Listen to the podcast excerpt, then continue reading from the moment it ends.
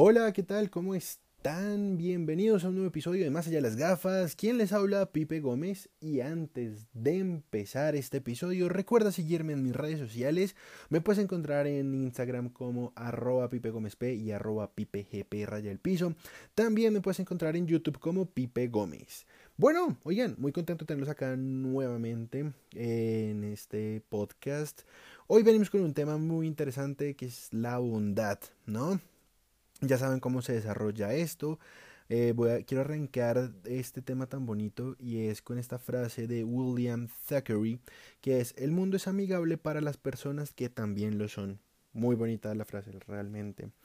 Bueno, hoy venimos eh, a hablar un poquitico de la bondad, también venimos con cuenticos, saben que siempre hay un cuentico. Entonces, arranquemos de esta manera, definamos lo que es bondad, del latín bonitas, bondad, excelencia. calidad es calidad de bueno, natural inclinación a hacer el bien, blandura y apacibilidad de genio. También se puede tomar como bueno, del latín bonus, bueno, propicio, favorable, adjetivo que tiene bondad en su género, útil y a propósito para alguna cosa, gustoso, apetecible, agradable y divertido. Interesante, ¿no? Bueno, la bondad. La bondad es la disposición permanente a hacer el bien de manera amable, generosa y firme. Las personas bondadosas sienten un gran respeto por sus semejantes y se preocupan por su bienestar. Si alguien no está en buena situación y necesita ayuda, el que es bondadoso no duda en ofrecérsela y, lo hace sin ofender, amorosamente y poniendo un gran interés en ello. Ser bueno no quiere decir ser blando, sumiso, ingenuo, sin carácter, como a veces se cree, ¿no? Y mucho en la actualidad. De hecho, voy a hacer un pequeño paréntesis a algo que, a una frase que he utilizado últimamente, y es em, soy manso pero no menso. Me parece una, una, una frase con mucho poder y creo que hay una buena relación aquí con el tema de la bondad. Al contrario, los buenos se distinguen por su fuerte personalidad, la cual se traduce en, inagotables dosis de energía y optimismo y se refleja en su cálida sonrisa y el sentimiento de confianza, cariño y respeto que infunden a su alrededor. Para ser buenos, mantengamos una actitud amable, abierta y generosa hacia los demás. Abriguemos compasión hacia las personas que sufren mostrémonos siempre dispuestos a ayudar al que lo necesite. Eso no es de solamente de una causa pública o social o, o, de ver qué gano yo ahí, sino realmente ayudar al que lo necesite. Incluso hasta esas personas que nos han hecho daño, a esas personas también hay que ayudarlas. Hay que ser abiertos y ayudar a este tipo de personas también. Incluso yo creo que mucho más, ¿saben? Bueno, los bondadosos son, o características de los bondadosos, como siempre lo hablamos aquí en el podcast, eh, los bondadosos son amables, accesibles, compasivos, generosos, fuertes y espontáneos. Los faltos de bondad, me gusta que se diga como así faltos de bondad y no como personas malas o cosas así, me gusta, me gusta. Los faltos de bondad son egoístas, insensibles, desconfiados, toscos, rencorosos y crueles. Sí, bueno, ya cada quien da la interpretación que quiere, ¿no? Bueno. Bueno, la falta de bondad. Oigan, vengan, antes de continuar de cierta manera, me gusta que se, está, que se mencione así, la falta de bondad no se está haciendo una referencia como tal a una mala persona, sino, hey, falta de bondad. Entonces, si identifican estas personas, eh, cambiemos el tema como lo hablamos, hablemos de una manera más positiva, eh, y realmente si las cosas, hey, no eres una mala persona, eres una persona que le falta bondad, pero me parece interesante cambiar también el discurso que siempre eh, manejamos con las personas que son distintas a nosotros o que sabemos que han hecho algo no tan bueno. La falta de bondad es consecuencia del egoísmo, la mezquindad y la ausencia de grandeza humana. El que no es bueno es incapaz de sentir compasión por nadie y ve a los demás como rivales o enemigos a los que sería una imprudencia ayudar y de los que hay que cuidarse en extremo. Creo que ya más de uno, hasta yo en este momento estoy pensando más de una persona y, creo que va a ser bastante reflexivo hacer este podcast, ¿saben?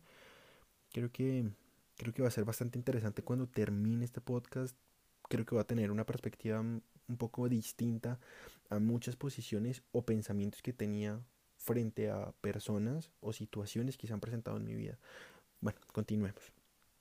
Se siente más seguro cultivando la desconfianza, el rencor y el odio que la simpatía o la amistad y prefiere anular o destruir a sus semejantes que conocerlos o dialogar con ellos, a menos que pueda sacar algo para su propio provecho. Sí, evidentemente se me vienen personas a la cabeza. La falta de bondad nos deshumaniza y nos convierte en personas indeseables e insensibles con las que la vida en comunidad se torna difícil e incluso peligrosa.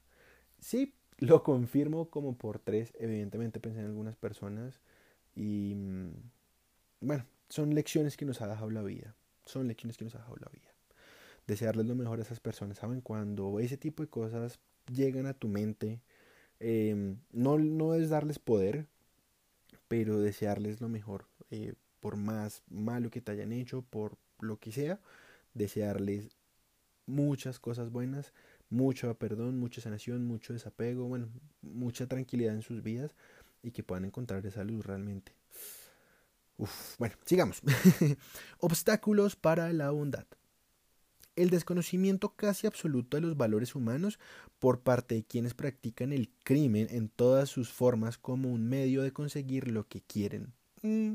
Oigan, acá siento que se empiezan a conectar todos los valores de cierta manera, porque si nos, si nos echamos para atrás en los episodios anteriores, en algunos hemos mencionado este tipo de cosas, ¿no? Personas que son capaces de hacer lo que sea para conseguir lo que quieren. Peligrosas esas personas, la verdad. Bueno, el culto al autoritarismo y la dureza de corazón como manifestaciones de poder y fortaleza.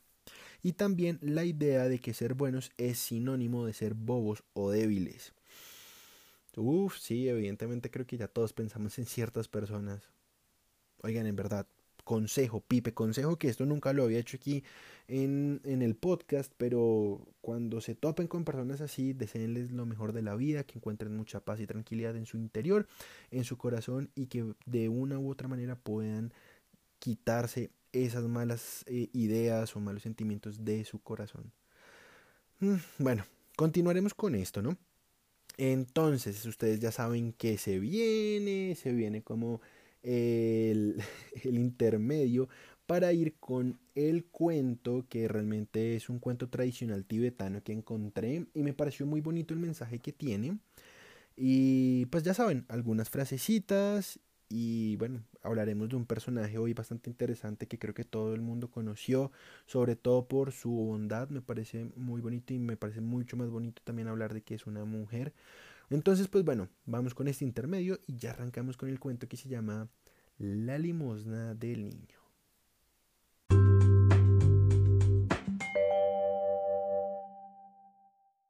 Bueno, vamos entonces ahora sí con el cuento, pero bueno, realmente antes de empezar con el cuento, eh, posiblemente en los próximos episodios traiga, pues venga con cosas un poco distintas, diferentes.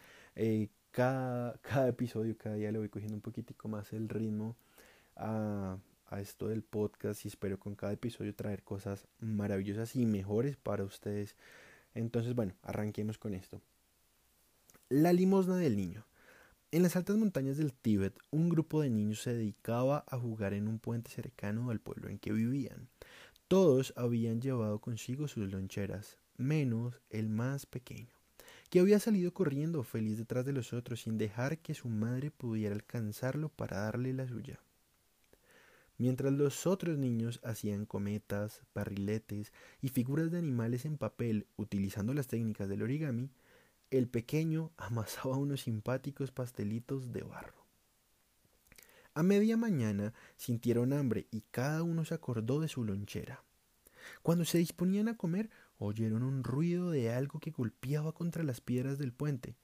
Asustados, voltearon a ver de qué se trataba y vieron la figura de un ser enorme y muy grueso que se acercaba tanteando el piso con un palo.